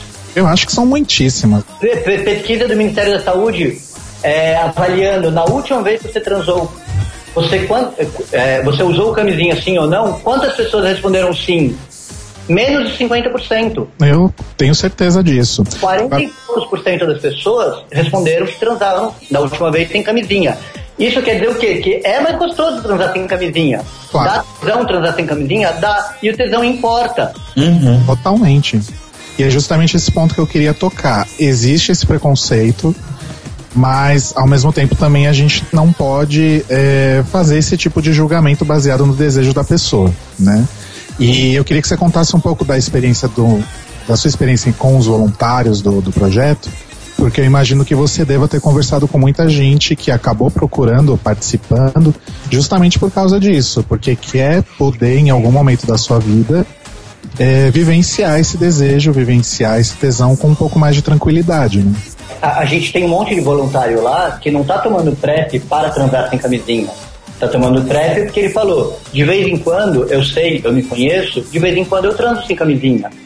Eu não tô aqui porque eu quero abandonar a camisinha de vez. Aliás, o nome disso, abandonar as estratégias tradicionais de prevenção, porque está tomando um comprimidinho que protege do HIV, isso tem um nome. O nome disso é compensação de risco. É, a adesão à PrEP é um dos calcanhares de Aquiles dessa estratégia, já que a pessoa tem que ser bem aderente para estar protegida. A compensação de risco é outro calcanhar de Aquiles, que falam assim: quem quer falar mal da PrEP? Ah, se a gente distribuir isso pelo SUS, ninguém mais vai usar camisinha. E o que a gente verifica, não só no nosso projeto demonstrativo, mas em todos os outros que já foram feitos no mundo, é que a compensação de risco não acontece. Uhum. Entendam que uma pessoa que de vez em quando transa sem camisinha ou que nunca transa com camisinha, essa pessoa tem um motivo. Cada pessoa tem o seu motivo para não conseguir aderir bem à camisinha. Pode ser porque, sei lá, porque aperta, porque tem alergia, porque perde a ereção. Tinha um menino lá, voluntário do PrEP Brasil, que no dia da, do- da visita de triagem, pra gente ver se ele tinha critério ou não para entrar no estudo, ele contou, menino de 21 anos, assim, ele falou, "Se- eu só sou ativo, ele falou, sempre que eu paro para botar a camisinha, eu perco a ereção. Antes de eu botar, só de parar e pegar a camisinha, parar o ato, que eu tô lá em cima do cara, eu vou comer ele, aí para e pega a camisinha, eu perco a ereção. Aí o que eu comecei a fazer, doutor, ele falando, eu comecei a tomar Viagra. Sempre que eu ia transar, Gente, para não perder perigo. Imagina, um menino de 21 anos que devia estar transando com o buraco da fechadura, né? em plena vida sexual, com tesão, com tudo funcionando lá do encanamento dele lá embaixo. Ele tinha que tomar Viagra para não perder a ereção. Você acha que camisinha é uma estratégia boa de prevenção para ele? Não. Até então, se ele chegasse num posto de saúde e falasse, ou num centro de testagem, e na hora do aconselhamento, quando fossem dar o teste negativo dele, e ele falasse isso, o que, que a aconselhadora o aconselhador ia dizer pra ele? Use camisinha. Aí ele, não, mas eu não consigo. Então eu ponho a camisinha eu perco a ereção. Aí o mantra ia ser, use camisinha. Aí ele, não, você não tá entendendo, eu não consigo. Use camisinha, use camisinha. Então cada pessoa tem o seu motivo para ter essas brechas na prevenção, a brecha na camisinha. Um motivo que também é muito falado, que é um dos campeões de audiência que eu ouço lá no projeto, é assim: ah, quando eu saio com o cara pela primeira vez, o cara do aplicativo que eu conheci, aí eu uso camisinha, porque eu não conheço ele. Mas aí a gente sai de novo na semana seguinte, aí a gente sai de novo na outra. Aí na quarta vez que a gente tá saindo, eu já tô curtindo ele, a gente já tá com afinidade, tá se conhecendo, eu tô gostando do cara. Aí vai sem camisinha. Aí a gente fala brincando, é, o amor passa HIV. você confia no cara e aí você deixa de usar a camisinha. Isso é uma brecha na prevenção. Então, gostar da pessoa é um motivo para a pessoa deixar de usar a camisinha. Sim. Isso que me remete àquilo que eu falei agora há pouco, que uma estratégia de prevenção que usa método de barreira tem esse significado de não podemos nos encostar. Uma coisa que você tem que parar o ato sexual e botar uma camada de látex entre as duas pessoas é uma coisa que causa distanciamento e quando os dois estão super próximos, eles não querem esse distanciamento. Então você pensando que cada pessoa tem o seu motivo para não usar camisinha, você não pode deixar de lado o tesão. Tem gente que fala assim, meu, eu transo sem camisinha de vez em quando, e é sempre quando eu tô, sei lá, tipo, bêbado, quando eu tô com muito tesão. Muito, muito, muito, muito tesão vai sem camisinha. Porque eu tenho muito tesão de transar sem camisinha. Vocês não acham, acabei de falar, que o tesão importa? Claro que importa. O problema é que Importa tem gente. muito. Importa muito. Eu costumo falar toda hora, gente, o tesão importa. E você falar que ele tem que usar camisinha e o tesão acaba quando ele tá parando pra botar camisinha, você tá atrapalhando a vida sexual dele. Então, se uma pessoa fala, eu gosto de barebacking porque, porque eu tenho tesão, ele tem que ser entendido. E ele tem que ter dentro do cardápio de prevenção alguma coisa que ajude ele a não pegar HIV naquelas situações em que ocorrem as brechas na prevenção, quando ele vai sem camisinha. Entendam a PrEP como se fosse uma camada adicional de prevenção, como se fosse um airbag no carro que já tem o cinto de segurança. Sim. Inclusive, isso mesmo foi dito na, quando a gente estava fazendo o IPREX, foi o primeiro trabalho que avaliou o PrEP, é, tinha gente que falava assim, ah, usando essa comparação do airbag, quando apareceram os carros com airbag no mundo, em que a pessoa precisava pagar mais caro para comprar um carro com airbag, o que vai acontecer vai ter que ninguém mais vai usar cinto de segurança. O que, que acontece hoje em dia? Todo carro, daqui a pouco, vai ser obrigado a ter airbag e todo mundo continua usando cinto. Essa analogia é ótima, É inclusive. ótimo. Uma boa comparação que eu gosto de usar também, até voltando um pouquinho no Truvada Horror lá, é a história da pílula anticoncepcional. Quando apareceu a pílula anticoncepcional no mundo e as mulheres começaram a ter aquele movimento do sexo livre, eu transo, eu dou para quem eu quiser e só engravido quando eu quiser também, porque eu paro de tomar pílula quando eu quiser, elas foram chamadas de puta. Elas estavam tran- transando por tesão e não para procriar. Elas não queriam procriar, não queriam engravidar, mas elas gostam de, gostavam de transar e gostam até hoje. Então elas estavam optando por uma estratégia de é, contracepção que permitia que elas transassem com tesão sem engravidar. Por muito tempo, mulheres que tomavam pílula foram chamadas de putas, de vadias. Hoje em dia você entende que não, que não é assim. É novidade, né? Eu gosto de falar também bastante que você falar sobre PrEP em 2015, no Brasil pelo menos eu sinto isso, é igual você falar de luz elétrica para índio. Vou falar, não, tem aqui a fogueira, é, é muito melhor, aí é quentinho ainda. é muito- Gente, tipo, entendam o que eu tô falando. É, é- funciona pra você.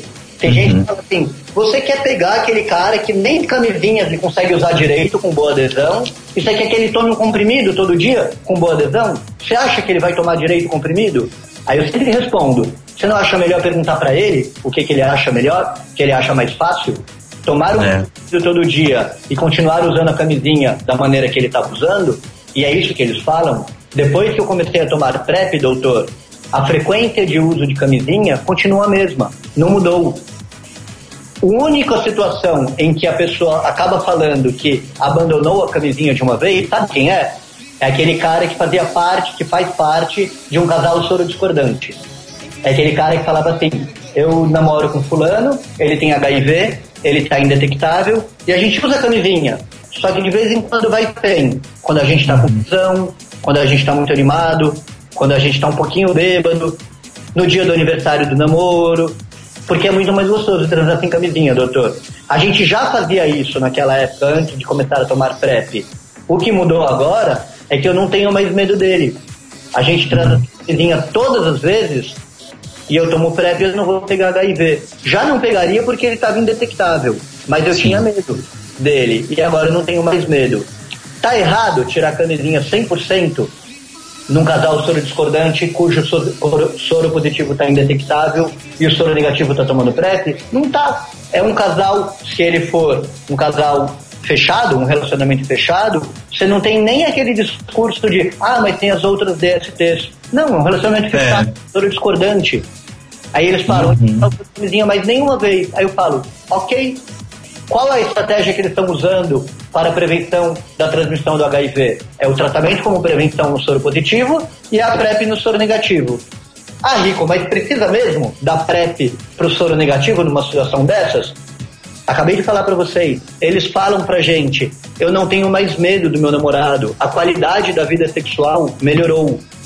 Uhum. Então tem que tomar PrEP? Tem que, por dois motivos. Porque eu acho que melhora a qualidade da vida sexual, a melhora a qualidade do relacionamento deles, e também por outro motivo. E eu me remeto de novo agora ao HPTN 052. Aqueles casos em que houve transmissão de HIV, porque o soro positivo estava tomando antirretroviral com uma adesão e que, portanto, tinha carga viral detectável, coitado do soro negativo. O que, que ele tinha nas mãos para se proteger? Ele não tinha nada. Toda a prevenção estava em cima do soro positivo. Ele tinha que tomar o remédio direito para que a sua carga viral ficasse indetectável e, portanto, não transmitir o seu vírus para o soro negativo. você tira das mãos do soro negativo qualquer ação de prevenção. Quando você dá PrEP para ele também, os dois são responsáveis. Os dois Sim. estão corresponsabilizados. Entenderam? Uhum. E os dois corresponsáveis diminuem o medo dos dois, né? O medo de um de pegar a doença e o medo do outro de transmitir para uma pessoa que ele gosta, né? Exatamente. Aliás, essa história de transmitir que vocês falaram mais para trás aqui na conversa, quando eu perguntei por que vocês acham que as pessoas ainda fazem cara de enterro quando descobrem que tem HIV, que uma das coisas que faz isso, além da não representação midiática das pessoas soropositivas que vivem bem com saúde, tem o medo de transmitir o HIV para outra pessoa. Isso É, também fui eu. extremamente recorrente. As pessoas que descobrem que têm HIV, a primeira coisa que eles falam, hum, na maioria das vezes, é: eu nunca mais quero transar com ninguém, Uhum. porque não quero passar para ninguém esse vírus. Gente, então imagina como é se relacionar você sendo soro positivo com um soro negativo. Deve ser um, um- um filme de terror no começo, né? Que assim, meu, eu odeio que eu peguei isso. Eu tenho na minha cabeça pesando diariamente esse negócio chamado culpa, porque se eu tivesse usado camisinha, eu não teria me infectado, e eu não quero jamais na minha vida passar isso para mais ninguém. Você usando essa estratégia de prevenção combinada, que inclui o tratamento como prevenção a PrEP e a PEP, você consegue tirar esse piano da cabeça da pessoa. Então melhora a qualidade de vida, melhora o relacionamento, melhora a qualidade do sexo. É, Rico, agora pra gente já caminhar pro final, tem uma questão que eu acho que é sempre recorrente, eu acho que é o que mais gera cliques, né, do- de quando o assunto HIV, o assunto AIDS entra na timeline de qualquer pessoa, é a questão da tão falada, tão sonhada cura, né?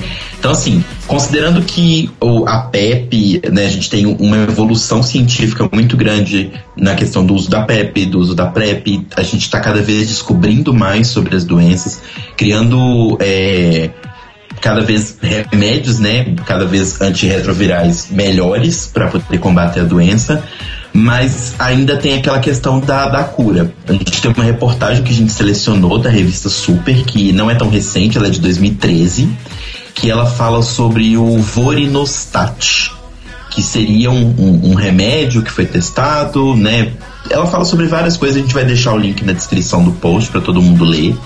Mas ela fala sobre algumas, algumas formas de cura, né? Que alguns cientistas já estavam descobrindo e tal.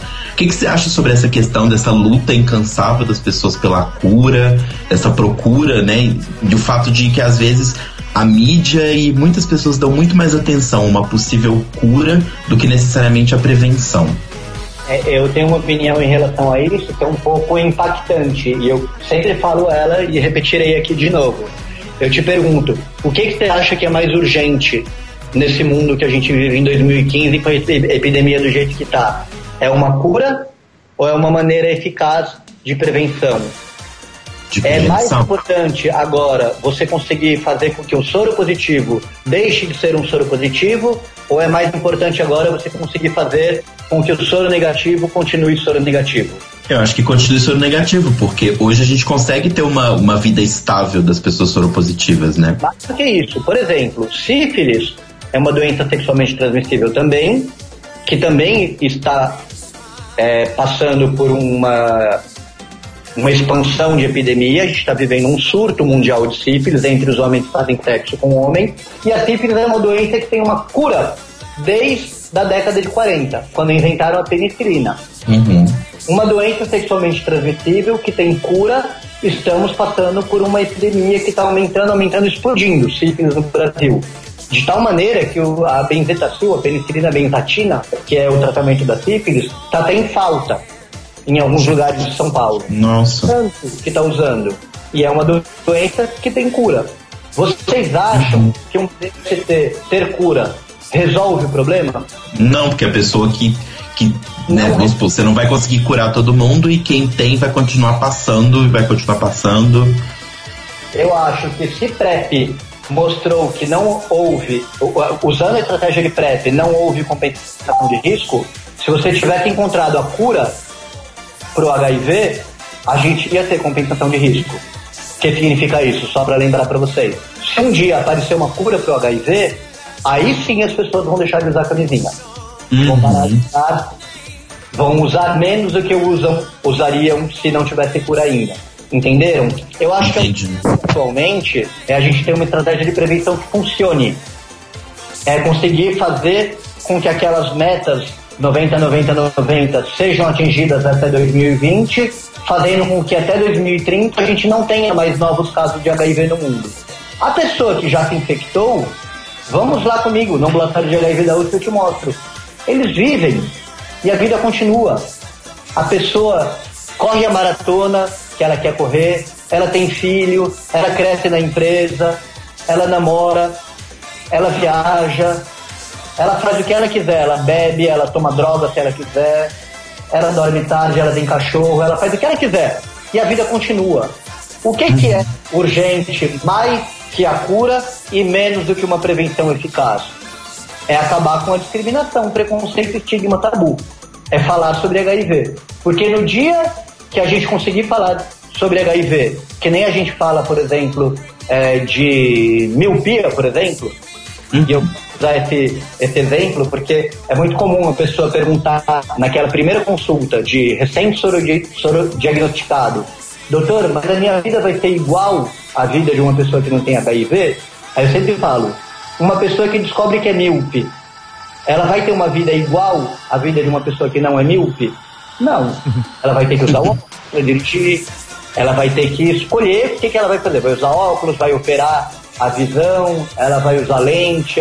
Tá bom, ela vai operar a visão. A vida de uma pessoa que operou a visão é igual à vida de uma pessoa que não operou a miopia? Não, é diferente. Ele tem que ter, tomar cuidado com a visão que foi operada, que tem as possíveis complicações. Então, miopia eu acho um exemplo muito bom para comparar com HIV. A vida de uma pessoa soropositiva é igual à vida de uma pessoa que não tem HIV? Não, é igual à vida de uma pessoa soropositiva.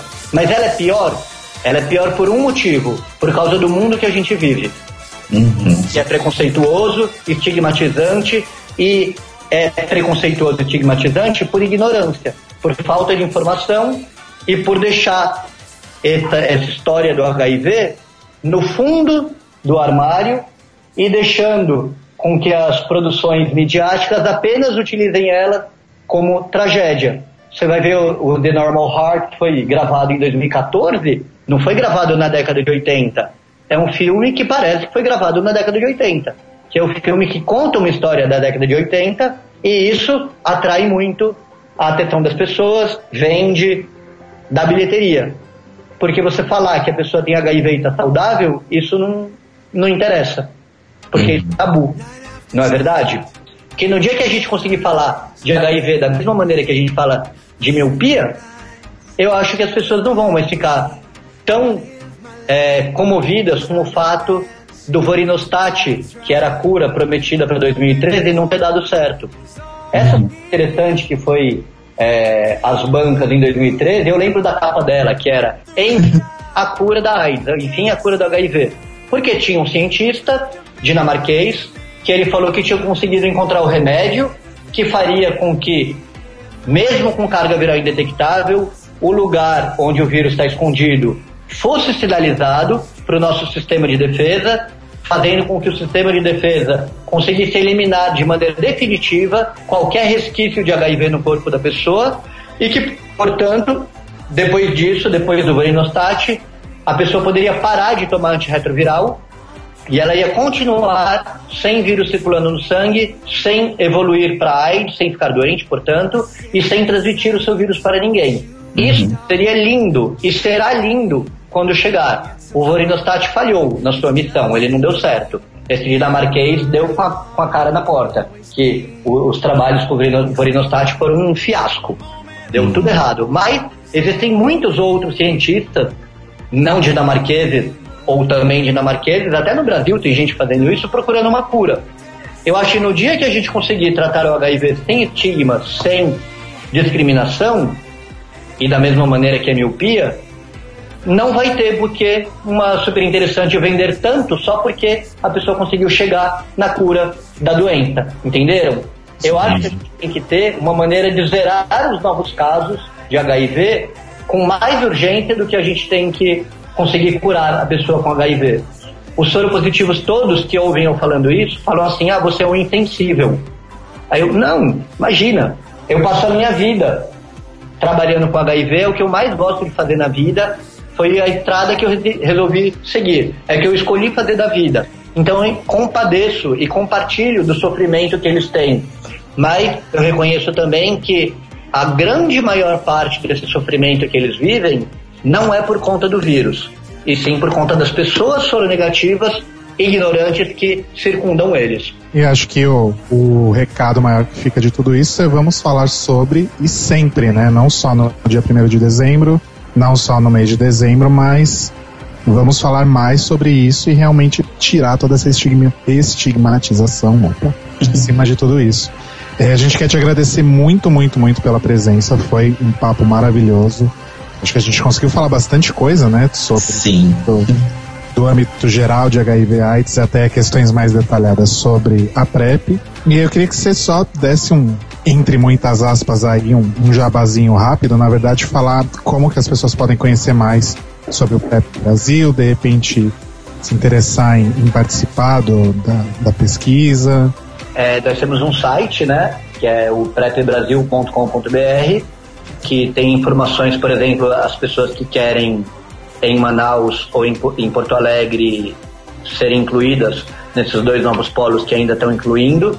É, lá tem informação no site. A gente tem a fanpage no Facebook também, Prep Brasil. E eu acho que é uma coisa importante é, a gente falar, porque uma pessoa que esteja em São Paulo, no Rio de Janeiro, e que se vê vulnerável, com brechas na sua prevenção, utilizando só a camisinha, e que acha que se beneficiaria bastante do, de uma estratégia como a PrEP, usando Truvada, e que acha que não quer esperar até 2017, sei lá, 7, 8, 9 para ter PrEP pelo SUS, eu falo que da mesma maneira que uma pessoa soropositiva ela consegue comprar o antirretroviral Ferrari, lá, o Dolutegravir, importado, atualmente no Brasil também já é possível você comprar o Truvada importado. Claro que isso, como eu disse, é remédio importado, isso não é barato. Mas dependendo de qual é a verba que a pessoa tem e qual que é o valor que ela dá para isso na sua vida, aquilo que é que eu considero super caro para ela pode não ser. Então entendam que já existe truvada para vender no Brasil, importado e permitido. Isso não é não é mercado negro, não, é tudo certinho. E por que que tem truvada e ninguém reclama do ponto de vista de Anvisa, por exemplo. A Anvisa não liberou o registro do Truvada no Brasil ainda com esse fim de prevenção. Então a Gilead, que é quem fabrica o Truvada, não pode colocar na bula do Truvada importado, em português, que ele pode ser usado como PrEP, porque a Anvisa não liberou o registro ainda. Entretanto, se alguém comprar o Truvada e usar com esse fim aqui no Brasil, ele não está fazendo nada de errado. Por quê? Porque existe evidência científica que embasa isso. Existem países do mundo que já liberaram então, a gente não está tentando dar, sei lá, truvada para tratar micose de unha. A gente está tentando tratar truvada com um, um, um, objetivo que já foi demonstrado cientificamente que funciona, que é para prevenção de HIV. Então não tenham medo de comprar um truvada importado com esse fim, sendo que a Anvisa ainda não liberou o seu registro para prevenção no Brasil. Vocês entenderam? Sim, Sim. arrasou então, Ricardo. Mais uma vez, muito, muito obrigado. E... Muito mesmo. Imagina, eu, eu acho que é sempre bom falar sobre. Lembra que eu falei, é falar de luz elétrica para índio. é inter... Sim, inclusive, gente, é, nos nossos links aqui do episódio vai estar tá o Twitch Boom pra gente colo pra colocar né, a hashtag Eu Falo Sobre nos avatares, de quem quiser. E vamos falar sobre, porque ainda tem muito índio no Brasil, no assunto HIV. o que aprendemos hoje, crianças?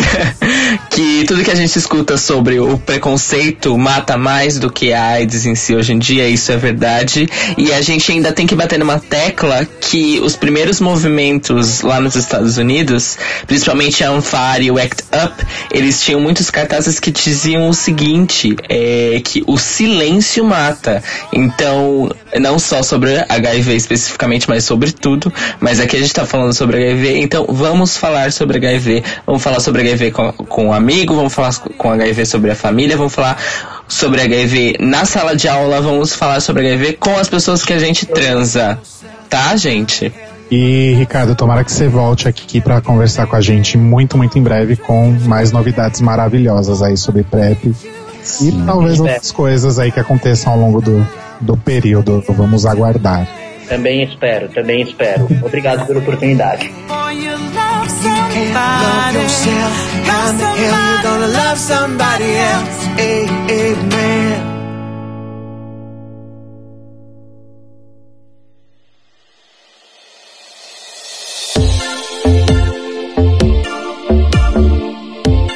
Bom, gente, 2000 e crise tá acabando então, finalmente. Esse ano.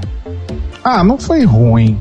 Vamos fazer uma retrospectiva. Ah, não, foi bem ruim, vai. Mais duas horas de episódio. Vamos. Retrospectiva 2015 a gente já fez, já. Foi em maio. Não, sério, o ano foi muito ruim. Verdade, a gente fez essa retrospectiva 2015 em maio. Né? Foi maravilhoso, melhor retrospectiva. Esse ano foi o ó. Esse ano foi pes- pesado, foi difícil. Mas Mais o segundo semestre do que o primeiro, na minha opinião. também acho. Mas tá acabando. Oitava temporada tá chegando. A gente torce para que seja melhor que a sétima. E o The Libraries Open continua, obviamente, em 2016 com muito mais coisas, incluindo também, olha só, RuPaul's Drag Race. Olha só. Olha só. E a gente tá gravando isso no dia 2 de dezembro, então não tem champanhe, não tem nada, mas de qualquer forma a gente quer desejar pra vocês um 2016 pelo menos melhor do que 2015, que seja. No mínimo. No mínimo, já vai ser, já vai ser um lucrinho aí, vai. Já vai ser um lucrinho, mas que seja incrível no fim das contas, né? Sim. Um ano queer pra todas. Amo. Obrigado a todo mundo que sempre ficou aí com a gente nesses 21 episódios. Vai ter muito mais ano que vem. Só de oitava temporada já é uns 15, né? 16 por aí. Sim. Então a gente continua firme e forte. Esperamos que vocês continuem com a gente também. E é isso, gente. Eu acho que eu tô ficando emocionado. Ah, É uma chora, amor.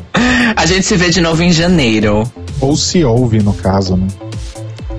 É. Ah, detalhes. Ele é tão engraçado, né? É, então tá, gente. Feliz ano novo. Mua. Beijo pra todos vocês. E olha, na festa de fim de ano aí, não vai ficar louca e deixar de usar camisinha. Ou deixar de se cuidar. Se cuida, mulher.